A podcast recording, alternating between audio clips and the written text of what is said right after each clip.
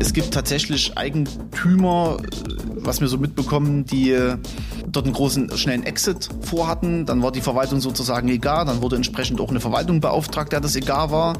Oder es wurden keine finanziellen Mittel bereitgestellt. Solche Sachen. Dann muss man schon sagen, ich will jetzt kein Fingerpointing betreiben, aber dann kann man schon sagen, das war dann schon der Eigentümer in dem Moment, weil der einfach eine schlechte Entscheidung getroffen hat teilweise geht es ja auch um Verwahrlosung. Also es gibt bestimmt bei der Anzahl von Menschen, die dort in so einer Wohnung wohnen, Wohnungen, die nicht so aussehen, wie sie aussehen sollten. Es gibt bestimmt auch Probleme in Wohnungen, die man nicht haben will, bis hin zu Ungeziefer. Das bedeutet, man muss unter Umständen dann wirklich ganz krass selektieren, mit wem gehe ich als Mieter so um, als wie ein Mieter, der lange da bleiben soll, oder wer ist jetzt ein Mieter, den ich eigentlich raushaben will. Das ist der Immobilieros-Podcast von Immocom. Jede Woche Helden, Geschichten und Abenteuer aus der Immobilienwelt mit Michael Rücker und Yvette Wagner.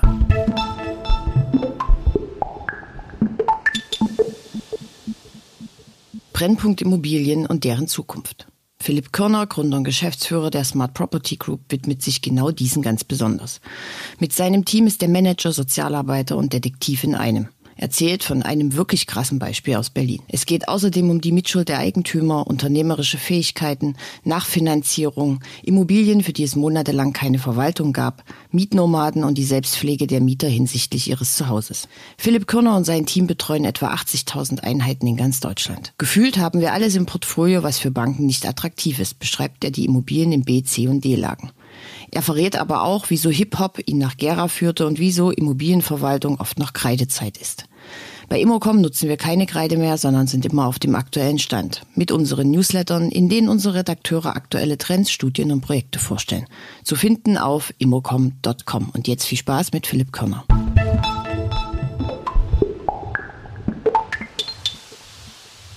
Ich bin heute im schönen Gera zu Gast. Als erstes liebe Grüße an die Wirtschaftsförderung, die uns immer unterstützt bei unserem Gera Immobiliengespräch. Und mir gegenüber sitzt Philipp Körner, Gründer, Geschäftsführer der Smart Property Services GmbH. So ist es. Hallo, lieber Philipp. Hallo, herzlich willkommen und schön, dass du hier bist. So, äh, jetzt hatten wir gerade schon ein sehr launiges äh, Vorgespräch bei einem Kaffee. Ähm, Kommst du aus Gera als erstes? Nee, ich komme nicht aus Gera. Ich komme ursprünglich aus Chemnitz und äh, bin tatsächlich über meine erste Arbeitsstätte in der kommunalen Wohnungswirtschaft nach Gera gekommen, auch in Verbindung mit Musik, die ich früher gemacht habe, ähm, weil ich in Grimmitschau damals ein Projekt übernommen habe äh, kommunale Altschuldenentlastung, Sanierung der kommunalen Gesellschaft, wollte aber nie in Grimmitschau wohnen und dadurch, dass ich durch Musik ganz auf den Gera war damals noch zu der Zeit, in mein, nach, kurz nach meiner Ausbildung sozusagen, bin ich dann äh, nach Gera gezogen, weil ich äh, keine Lust hatte, tatsächlich tagtäglich die Mieter in Grimmitschau zu sehen. so, äh, Musik. Du hast Hip-Hop gemacht. Ja. Und hast genau. mir vorhin gerade erzählt. Lang ist her. hast mir vorhin gerade erzählt, dass äh, du dich dann irgendwann entscheiden musstest, genau. ähm, ob du einen richtigen Beruf lernst oder ob du weiter als Künstler machst. Und du hast dich für einen richtigen Beruf entschieden, genau. sonst würden wir wahrscheinlich nicht hier sitzen. Ja. Ähm, dann erzähl doch mal, was, was hast du gemacht, wo hast du gearbeitet? Ja, also ich habe tatsächlich damals Musik gemacht, äh, vor und zwischen meiner Ausbildung, habe in der städtischen Wohnungsgesellschaft in Freiberg gelernt und durch einen Freundeskreis, äh, äh nachdem man nachmittags Langeweile hatte, ist man sozusagen zur Musik gekommen. Und dann 2008 haben wir mit Musik alle zusammen aufgehört, weil ich dann mit meiner Ausbildung fertig war. Dann habe ich sozusagen ein paar Projekte von meiner Geschäftsführung bekommen. Und man musste sich dann entscheiden, äh, verfolgt man irgendwelche Ziele, die man vielleicht nur schwer greifen kann, oder macht man was wirklich handbasiertes oder was Festes. Und ähm, dadurch, dass dann alle anderen, die Musik gemacht haben, äh, genauso wie ich entschieden haben, wir gehen A, entweder als Jurist weiter oder manche sind jetzt auch bei eBay im Verkauf oder wie auch immer, habe ich gesagt, äh, mache ich meine zweite Leidenschaft Immobilien weiter und bin sozusagen dann nach Gera gezogen und habe mit Musik aufgehört und dann ist alles so gekommen, wie es jetzt ist und jetzt und bin ich darüber hier. Darüber wollen genau. wir reden. genau. Ähm, seit wann gibt's denn Smart Property? Also die Smart Property Services gibt's jetzt seit drei Jahren, ganz am Anfang mit einem anderen Namen. Das hat auf gesellschaftlicher Basis was zu tun und ähm, ist jetzt sozusagen die Smart Property Group, die man immer mal liest. Ähm, die gibt's jetzt eigentlich erst seit Anfang des Jahres, die Smart Property Services, die aktiv unsere eigene Werkbank ist, sich mit Verwaltung, White Label Dienstleistungen in der Wohnungsverwaltung beschäftigt. Die gibt's jetzt seit drei Jahren. Genau. Okay, mit wie viel Angestellten? Also derzeit sind wir über die gesamte Verwaltungsbreite, die wir haben, ungefähr 150 Mitarbeiter, sind sozusagen sehr schnell gewachsen. Oh ja. Das war manchmal sehr anstrengend, mal Höhen und Tiefen, das ist, glaube ich, normal. Und ähm, gerade habe ich das Gefühl, dass wir uns so zwischen Start-up und, und etablierten Unternehmen bewegen. Äh, deshalb ist es ja umso schöner, dass man auch Möglichkeiten hat, darüber mal zu reden in so einem Podcast. Und ähm, haben sozusagen auch eine Vielzahl von diversen Beständen, von Beständen, über die wir heute reden, bis hin zu Core-Immobilien, große Anleger, für die wir arbeiten, bis hin zu kleinen Gesellschaften. Und äh, teilweise haben wir auch heute noch mit den Gesellschaften zu tun, die ich damals mitgebracht habe. Bedeutet sozusagen auch äh, eine Gesellschaft in Grimmelschau, für die wir arbeiten und ja, das hat sich sozusagen jetzt über die letzten drei Jahre eigentlich erst alles entwickelt. So, jetzt nehmen wir das mal auseinander. Du hast mir ja schon angedroht, äh, du bist jemand, der schnell die Themen wechselt und ja. viel redet. Ähm, du hast ja jetzt schon unfassbar viele Informationen gegeben. Jetzt müssen wir es trotzdem, lassen Sie uns mal ganz kurz sortieren. Ihr habt eigene Bestände und ihr arbeitet als White Label für andere Eigentümer? Äh, also eigene Bestände in Anführungszeichen, zumindest Bestände, für die wir uns so verpflichtet fühlen, als ob es unsere eigenen wären. Und äh, der eigentliche Kern, mit dem wir auch gestartet sind vor drei Jahren, ist äh, White Label Dienstleistung, bedeutet Auftraggeber beauftragen uns in dem ihrem Namen zu arbeiten, äh, für die Mietenbuchhaltung, für Betriebskosten, für Finance, für Reporting, für eigentlich alle Bausteine, die es in der Wohnungswirtschaft gibt, die man modular bei uns buchen kann. Dort verwalten wir jetzt ungefähr 60.000 Einheiten deutschlandweit. Und dann haben wir noch Bestände, das sind ungefähr 20.000 Einheiten, für die wir sozusagen einen Eigenbestand verwalten, wo Anleger Verwaltungsgesellschaften haben, für die wir aktiv sind oder Anleger sich äh, direkt Bestände zusammengekauft haben und wir direkt in dem ihrem Namen äh, die Fremdverwaltung, die Eigenbestandsverwaltung machen. Okay, und die Bestände befinden sich wo? Tatsächlich deutschlandweit. Also wir sind gerade in der Dienstleistung sehr unterschiedlich besetzt. Wir haben dort 50 Prozent Gewerbe, 50 Prozent äh, Wohnimmobilien. In Fläche ändert sich das ganz schnell, weil natürlich Gewerbe sehr, sehr groß ist und äh, wir dort ungefähr 75 Prozent Gewerbe haben, wenn man es an Fläche nimmt. Von Core-Immobilien bis hin zu kleineren normalen Gewerbeeinheiten, alles vertreten und ähm, die äh, sind deshalb auch sehr, sagen wir mal, flächendeckend in Deutschland verteilt. Bei den Wohnimmobilien, auch wo wir die Eigenbestandsverwaltung oder Fremdverwaltung in dem Maße durchführen, ist es zum Großteil tatsächlich Norddeutschland, Ostdeutschland und äh, alles, was so Richtung Franken geht.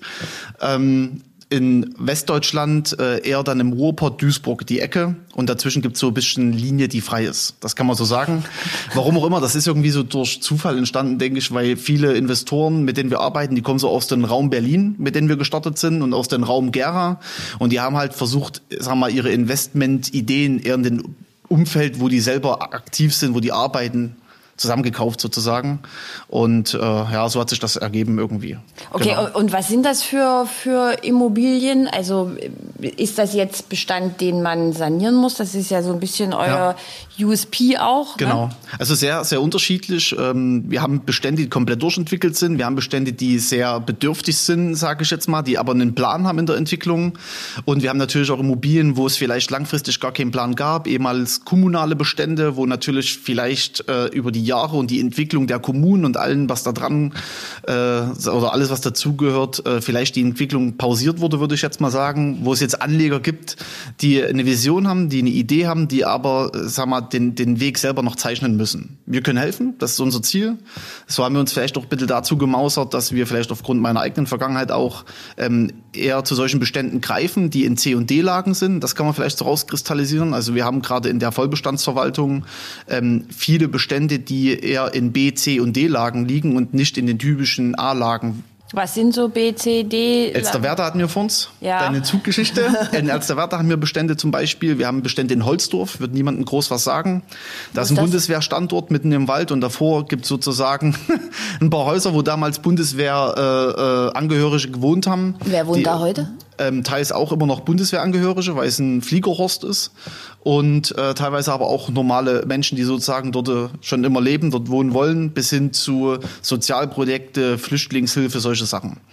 Also es sind, also wir haben wirklich von den Beständen irgendwie alles, was man so haben kann, aber in der Eigenbestandsverwaltung wirklich eher, ich sage jetzt mal, Umfeld von Großstädten oder ein bisschen weiter raus. So könnte man das sagen.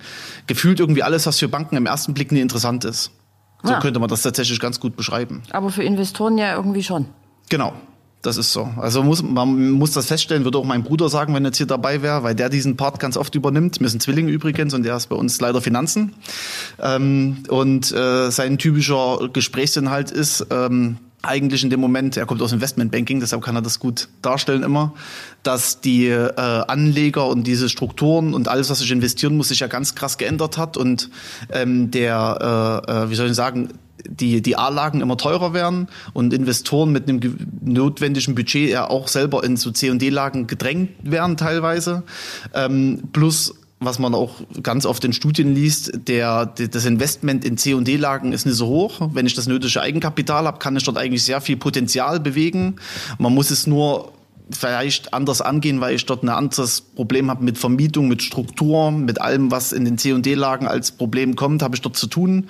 In der Münchner Innenstadt oder in der Berliner Innenstadt ist natürlich eine Vermietungssituation und damit verbundene Investments etwas einfacher mhm. zu bewerkstelligen. Gut, okay. Und wenn das dann noch nicht so ordentlich saniert ist, ich habe zum Beispiel keine Idee, wer jetzt nach Holzdorf, also wie bringt man da Leute dazu? Wie, wie, ist, wie hoch ist da der Leerstand? In Holzdorf zurzeit äh, 28 Prozent.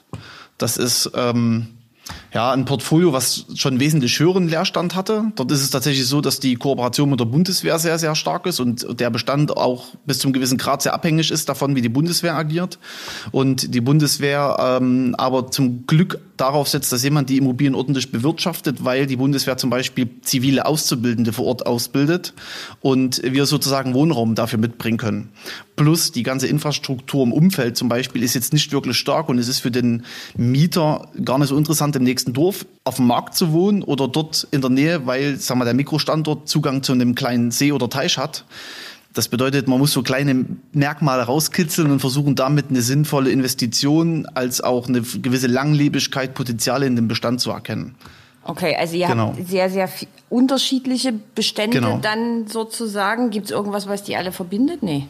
ähm, die Individualität verbindet alle. Ne? Das ist immer ähm, die Frage, ob zum Beispiel ein Baukasten oder irgendein gleichführendes Prinzip so einem Bestand helfen kann. Und man muss immer sagen, man muss immer individuell für jeden Bestand selbst sehen. Und ich denke, das ist das, was allen Käufern und den Investoren und Asset Managern und allen, die mit solchen Beständen zu tun hat, immer sehr schwer fällt, weil man versucht immer gerade auch in Richtung Finanzierungspartner irgendwelche Maßstäbe zu setzen und zu sagen, wenn man das jetzt macht, funktioniert das. Aber die Individualität ist, glaube ich, das Thema Ne? Jedes Umfeld, jede Stadt hat seine Stärken und Schwächen. Wir haben zum Beispiel Kommunen, die, äh, ich nehme jetzt mal Alsterwerda als Beispiel, ist eine relativ kleine Kommune, ist aber sehr stark frequentiert von Leuten, die außerhalb wohnen und in die Stadt zum Arbeiten reinfahren. So, das bedeutet, eigentlich hat man Potenzial, dass Leute in der Stadt wohnen.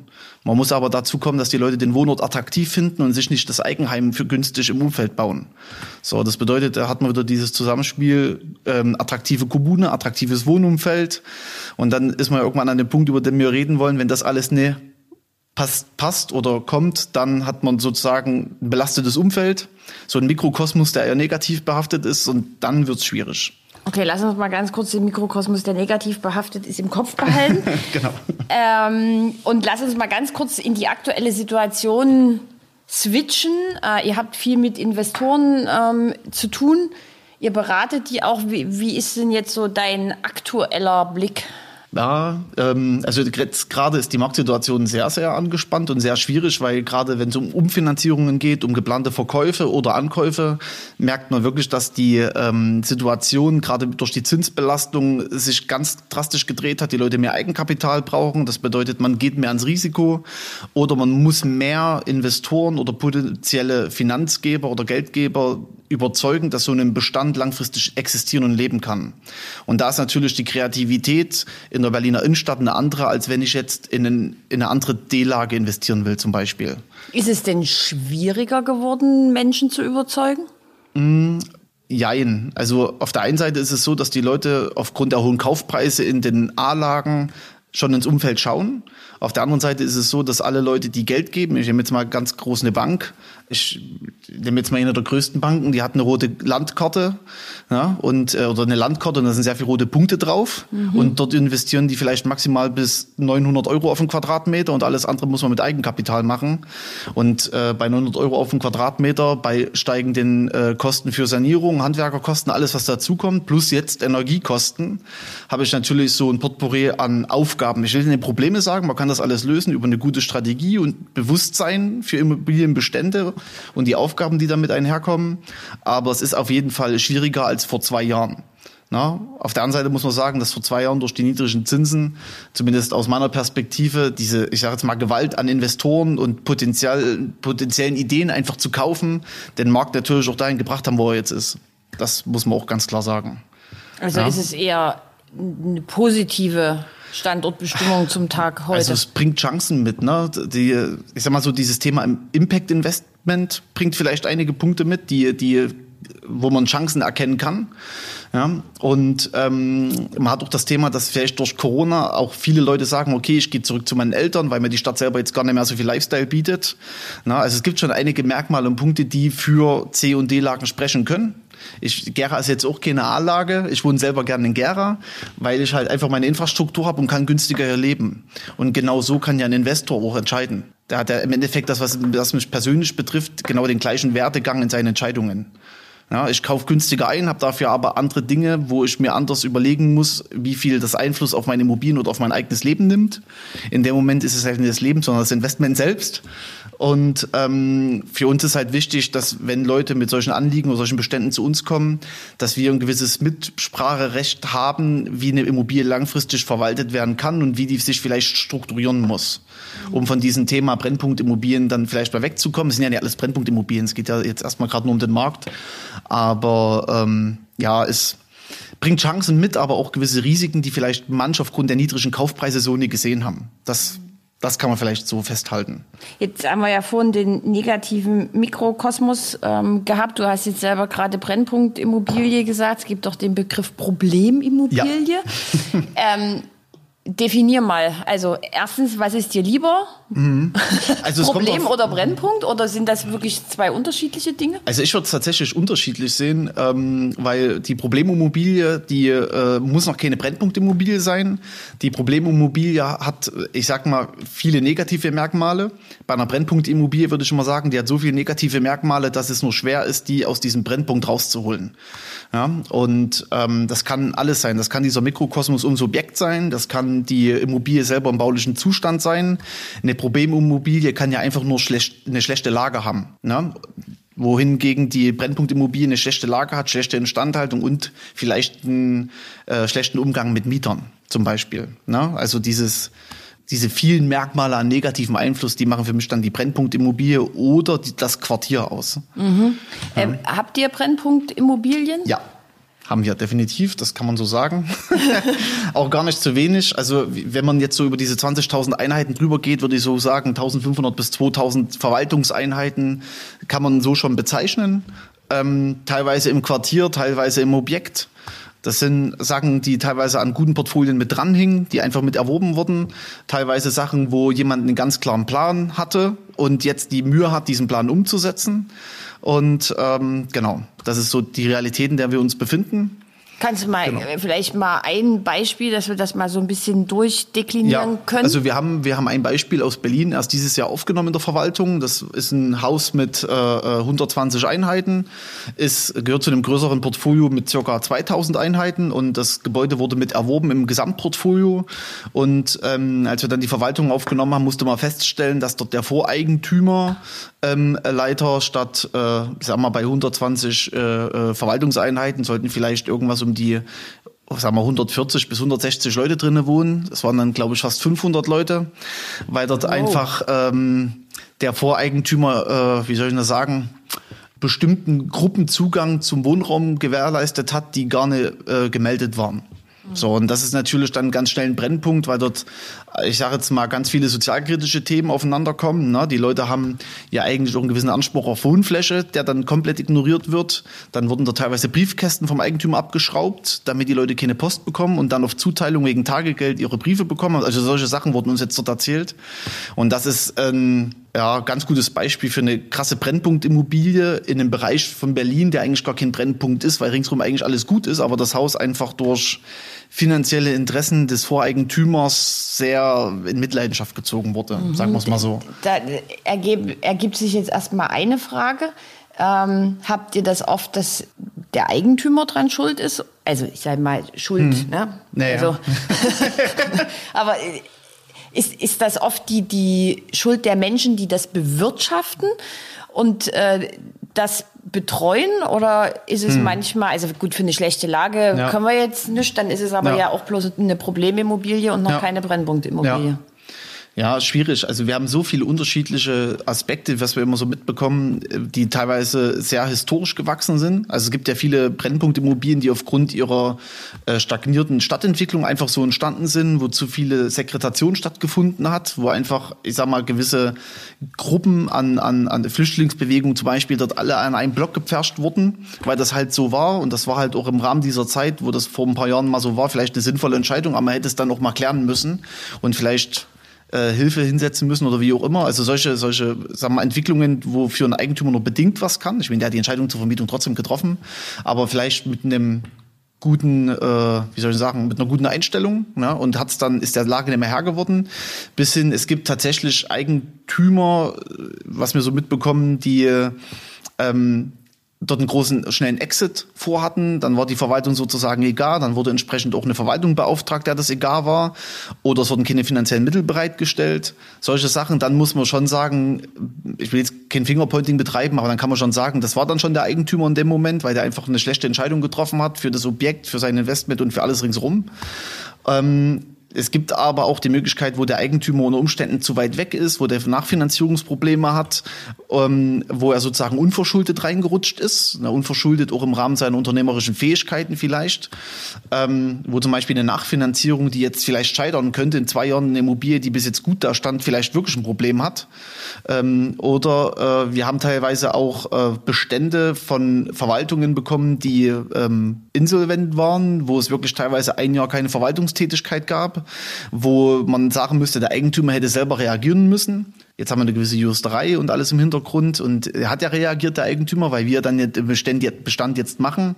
Aber dort hat halt dann ein Jahr niemand Rechnungen bezahlt, ein Jahr niemand mit Mietern gesprochen und dann entwickelt sich so eine gewisse Dynamik und entweder das Haus äh, und der Mieter pflegt sich selber in Anführungsstrichen oder man hat dort große Probleme und das Haus verwahrlost. Also das ist sehr, sehr unterschiedlich. Ja. Grundsätzlich muss man auch immer sagen, der Eigentümer hat ja gewisse Fürsorgepflicht, der hat ja nun mal Eigentum erworben und man muss dann schauen, ähm, als Eigentümer habe ich jetzt irgendjemand, der nicht so handelt, wie er handelt, äh, oder wie er handeln sollte. Also sollte man sich überlegen, wie man damit umgeht.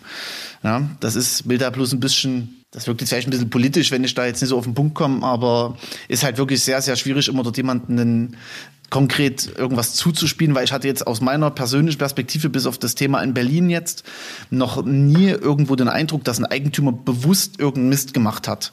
Na, dazu muss man auch sagen, solche Bestände würden wir nie annehmen. Ja, A, kann ich das kein Mitarbeiter zumuten. Zweitens wird das Gewissen bei mir dann wahrscheinlich sehr leiden. Ne? Und wir wollen tatsächlich nur mit Leuten zusammenarbeiten, die eine Vision haben und eine Idee für ihre Bestände und wo wir merken, die meint das ernst. Lass, uns, lass uns aber jetzt noch mal zu diesem Berliner Haus kommen ähm, habe ich jetzt alles verstanden. Du kommst ja. jetzt dahin, ihr guckt euch das an. Da sind 500 Menschen, die da irgendwie ja. wohnen. Es gibt keine Briefkästen. So, wie fängt man das denn an? Was macht man denn da?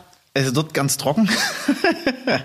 haben wir tatsächlich uns jemanden vor Ort gesucht, der äh, diverse Sprachen spricht der mit den Leuten kommunizieren kann, der eine Hausmeisterfirma hat, mit dem wir ein gewisses Vertrauensverhältnis aufbauen konnten, der tatsächlich jetzt ein halbes Jahr jeden Tag vor Ort ist, ein Büro hat und für uns mit den Leuten spricht, wo wir selber hingehen, Übersetzer, Mietverträge übersetzen, schauen, ob die Leute überhaupt Mietverträge haben und dann die Situation zu erklären und zu sagen, dass eigentlich alle, die hier irgendwie gemeldet oder nicht gemeldet sind, erstmal gucken müssen, sind die überhaupt gemeldet, sind das Mieter, äh, wohnen dort vielleicht zu viele Leute, also wir müssen wirklich erstmal schauen, wer in dem Haus überhaupt wohnt, ganz trocken, und ähm, müssen dann individuell mit allen reden.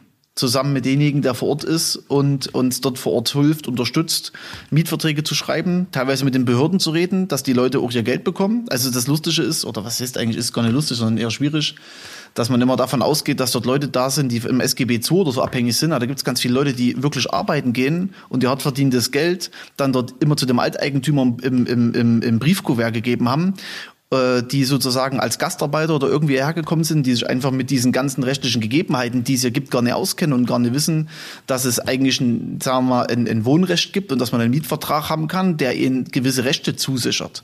Solche Gespräche führen wir dann dort.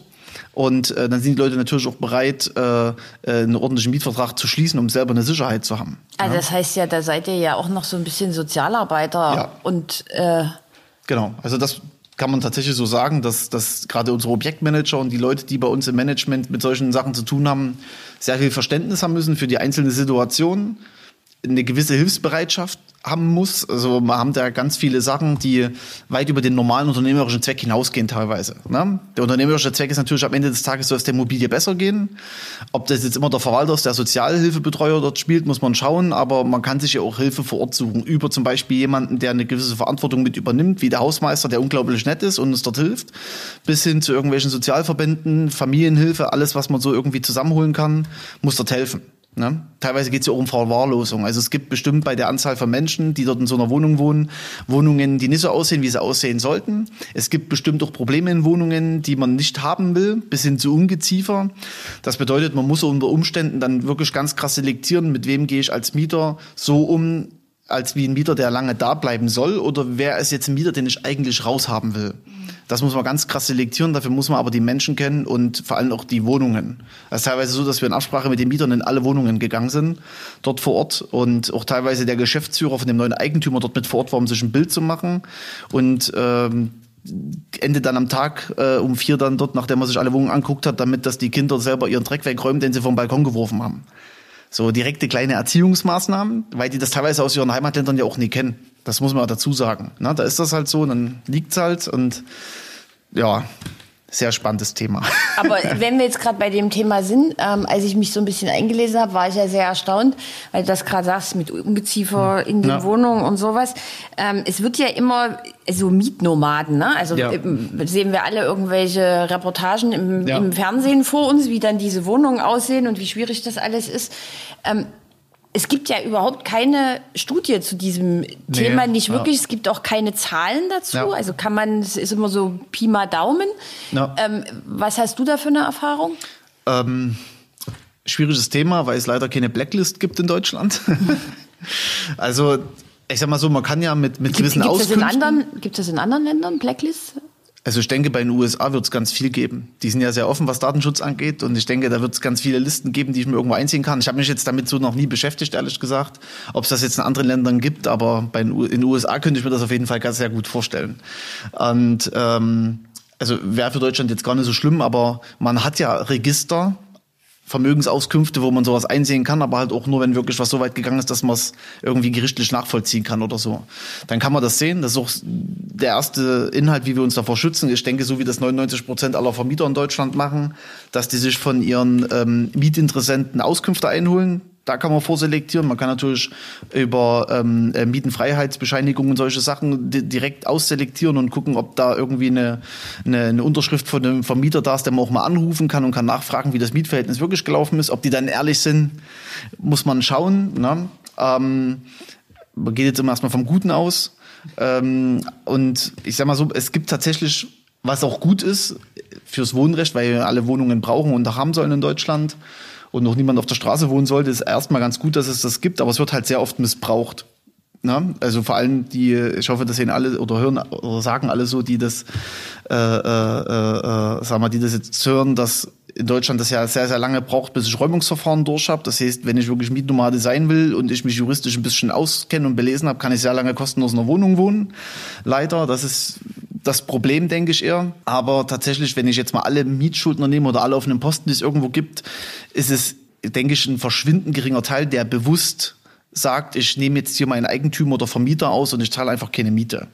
Na, ich denke, es sind viele Leute, die aufgrund von Krankheit oder persönlichen Problemen in irgendeine Schieflage gerutscht sind und ähm, bei denen kann man halt immer ansetzen. Ne? Dann wird aus Probleme Aufgabe und die Aufgabe kann ich versuchen, mit den Leuten zu lösen. Da sind wir wieder bei irgendwelchen äh, äh, Sozialhilfeverbänden oder tatsächlich beim Arbeitsamt, wo man nachher telefonieren muss, damit die keine Sperre bekommen, soweit wie man das kann aufgrund von Datenschutz. Ähm, aber ich denke so, die, die, also ich würde jetzt bei Problemimmobilien das Thema Mietnomaden eher hinten anstellen, weil ich denke, es ist ganz oft ein Problem der Immobilie und seltensten Fall von Mietern, die den Bestand so sehr schwächen, weil die ihre Wohnung selbst verwahrlosen lassen aus, aus, aus einem tiefen Willen heraus. Okay. Ja. Also ist das jetzt nicht so super häufig?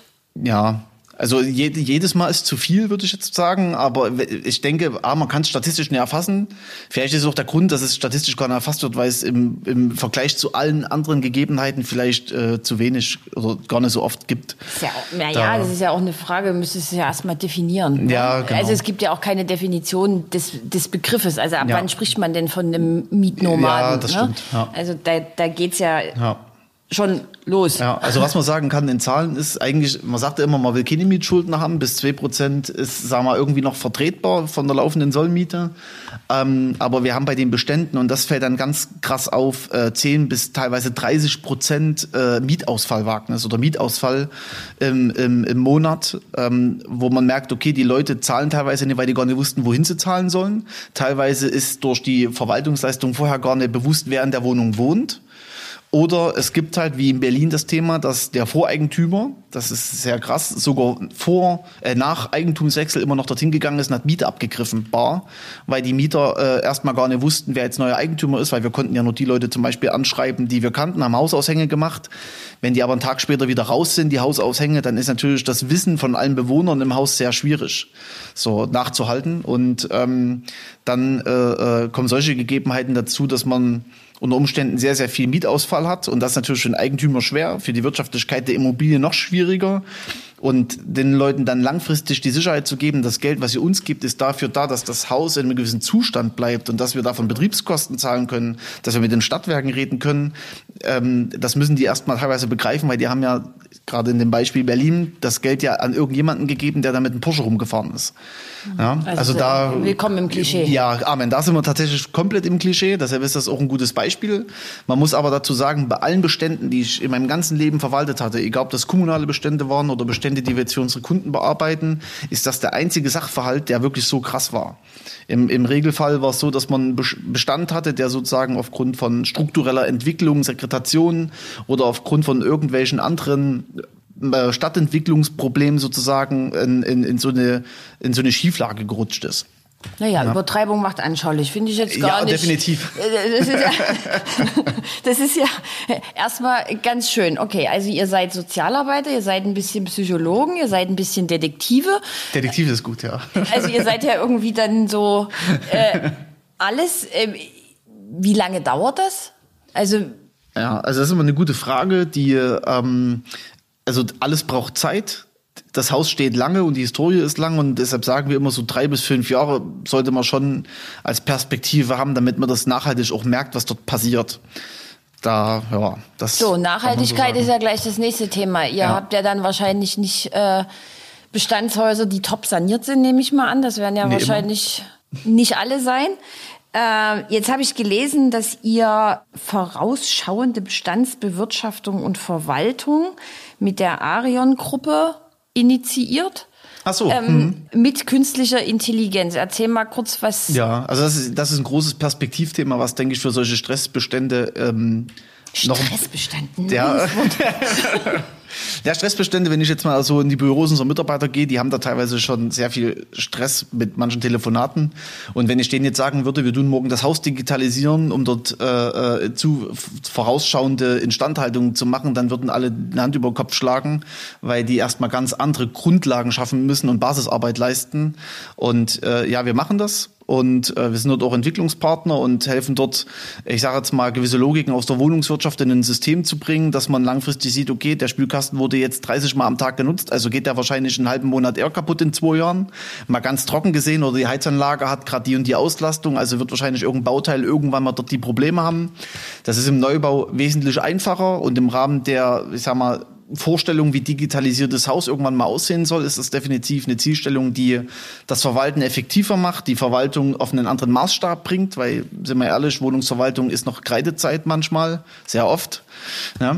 Und äh, vor allem, wenn ich es mit, mit anderen Industriebranchen oder, oder Bankwesen vergleiche, ist ja doch sehr viel Handarbeit im Spiel bei uns. Und äh, was ja auch so ein unser Ansatz ist, Digitalisierung ne? und, und alles, was dazugehört. Aber am Ende des Tages geht es halt immer um Oma Müller im Erdgeschoss links. Und die hat ein Problem und die ruft erstmal an und die braucht auch persönliche Hilfe, weil die vielleicht gar nicht weiß, was gerade kaputt ist. Die hört nur, dass irgendwas knallt. Ne? Oder dass der Strom gerade nicht geht oder der Spülkasten durchläuft. Und ähm, da bringt Digitalisierung gerade nur bedingt was. Ne? Das ist gerade bei diesen, wir sind so bei Stressimmobilien, ist es wirklich, glaube ich, die Basisarbeit, die man erstmal ausräumen muss, dass man ein normales Tagesgeschäft kommt und dass man eine Wirtschaftlichkeit von den Objekten wiederherstellt, die für den Eigentümer die Nachhaltigkeit begründet. Also er muss ja, sagen wir mal, langfristig planen können. Dafür braucht er Umsätze. Oder eine Strategie, dass ein Bestand bewusst leer bleibt erstmal. Gießkannenprinzip, das ist das, was wir versuchen immer zu verhindern.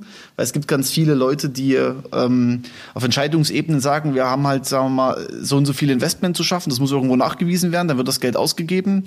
Ähm, aber manchmal muss man das Geld halt nicht überall ausgeben, sondern nur ganz zweckdienlich in einem der Bestände und den anderen ich sage jetzt aber ganz trocken, du vielleicht den einen Mieter vielleicht mal in eine andere Wohnung bewegen, dass das eine Haus abgestellt werden kann. Das ist viel energieeffizienter zum Beispiel, als wenn ich das eine Haus auf Vorlauf laufen lasse wegen eben Mieter, der im Dachgeschoss wohnt. So, und ich glaube, das ist das, was ich meine mit, mit Basisarbeit, ne? diese einfachen ja, Strategien für Portfolien und darauf aufbauend weitere Ideen. Genau. Hausverwaltung genau. ist Kreidezeit. Sehr da. ja, manchmal. Ne, die, Sehr schön. Wenn man es mit der Automobil Automobilbranche oder so vergleicht, wo man nur noch Ticketsysteme hat, wo alles automatisiert durchläuft und jeder, Hand, jeder Mitarbeiter weiß, was die linke Hand gerade macht, vom nächsten Mitarbeiter, vom Kollegen, dann äh, ist Immobilienwirtschaft noch sehr intransparent und sehr, äh, ja, äh, ich sage jetzt mal, offen für neue Ideen und Abläufe. Ne?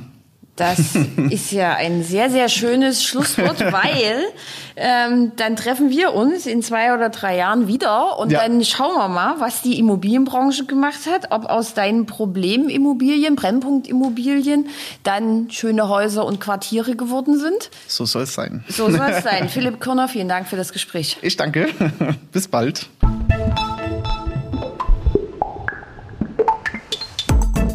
Das war der Immobilieros Podcast.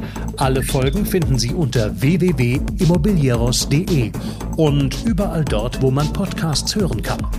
Aktuelle News aus der Immobilienbranche gibt es unter www.immocom.com.